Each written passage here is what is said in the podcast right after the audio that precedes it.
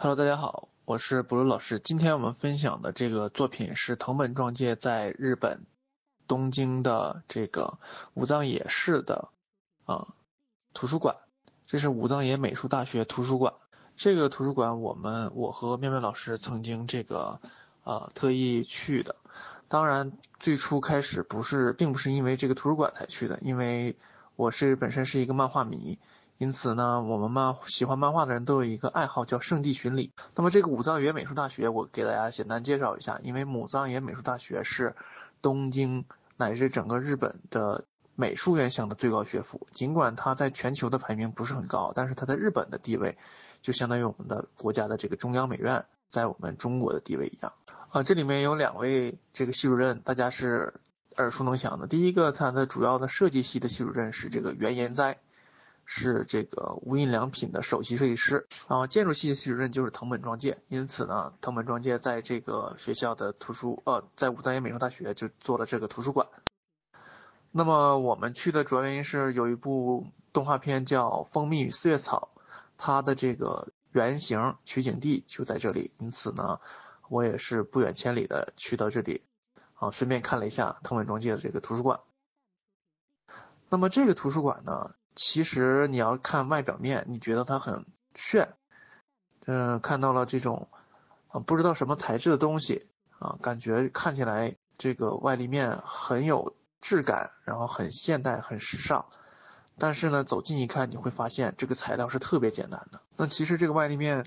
就是玻璃，呃外外表皮是玻璃，茶色的玻璃，然后有四个锚固点，是这个固定玻璃用的这个锚固点。然后这个内部是普通的这种呃木质框架，木质框框架来进行这个支撑搭接，因此是一个成本非常低的，但是它的效果却非常好的一种表现。那么这里面其实整个设计大家可以看，里面全部都是木构架。那这些木构架呢？嗯，虽然现在目前为止它是仅不仅仅是这个看书，就是把藏书的这个部分，但是它兼顾了未来的扩展用地，就是这些藏书如果书不够用的话，这些都可以兼做未来的扩展书库。所以说这个也是防止未来啊我们的书库容量不够大，来扩充新书的时候，这些都可以来使用。那如果说这个图书馆的创新点，其实是在于它的这个书目分类。其实是这个作品的最核心的一个创新点。那这个核心的创新点就是，它的图书分类不像是我们传统的图书馆是按层按区来分的。它的图书分类，大家可以看，其中有张图像漩涡一样的，这个就是它的图书馆的平面图的示意图。大家可以看每一个方向是由一个数字来代表，零一二三四五六七。那每一个数字代表的是一类分区。举一个例子，比如说七。就是 art，就是艺术类分区的书，所以大家可以看到，你如果站在图书馆的正中央，嗯，它有一些立面图，大家可以看到，有些大的这个书架中间抠空镂空，你可以从这个镂空的这个洞再看到前面，只要是站在七这个站在中心，然后朝着七这个方向看去，你眼前看到的部分全都是艺术类的图书。也就是说，它是按方向来分属的，你就可以从这些孔，呃，镂空的这些门和窗啊走过去，然后去看这个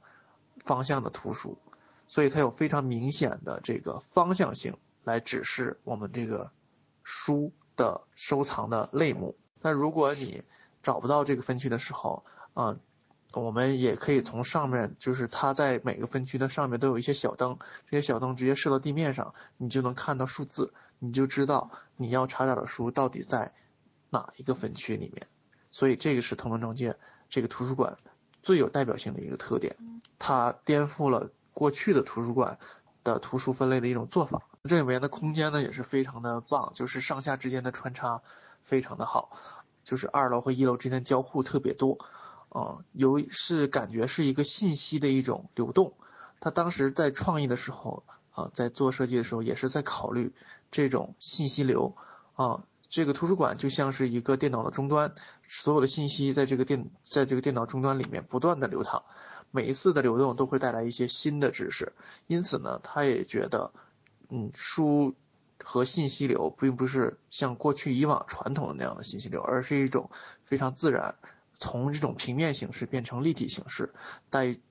带带着一种意识流的这种状态进行发散式的这种分享分享，这个是它设计中最核心的部分，也是我们非常值得学习的一部分。那藤本壮介的设计里面也是秉承着这个日本建筑师的特点。都是喜欢这种轻薄的材质，用白色和浅色的木色来做设计，因此它的材料上使用上来说，并不是啊特别的昂贵，而是很有日本传统的这种传承式的呃设计材料。空间上来说，而是一种非常大胆的创新和创意，这一点呢就比较呃适合这个西方建筑师的一些思维思想影响了它，因此它是呃近几年日本新生的建筑师中。啊，最有成就的一个建筑师，所以希望大家有空可以关注一下他的作品，他的作品非常的有趣有意义。嗯，另外这个呃，大家有空的时候也可以看他在这个中国可能也做了几个作品，有空时候可以去参观一下。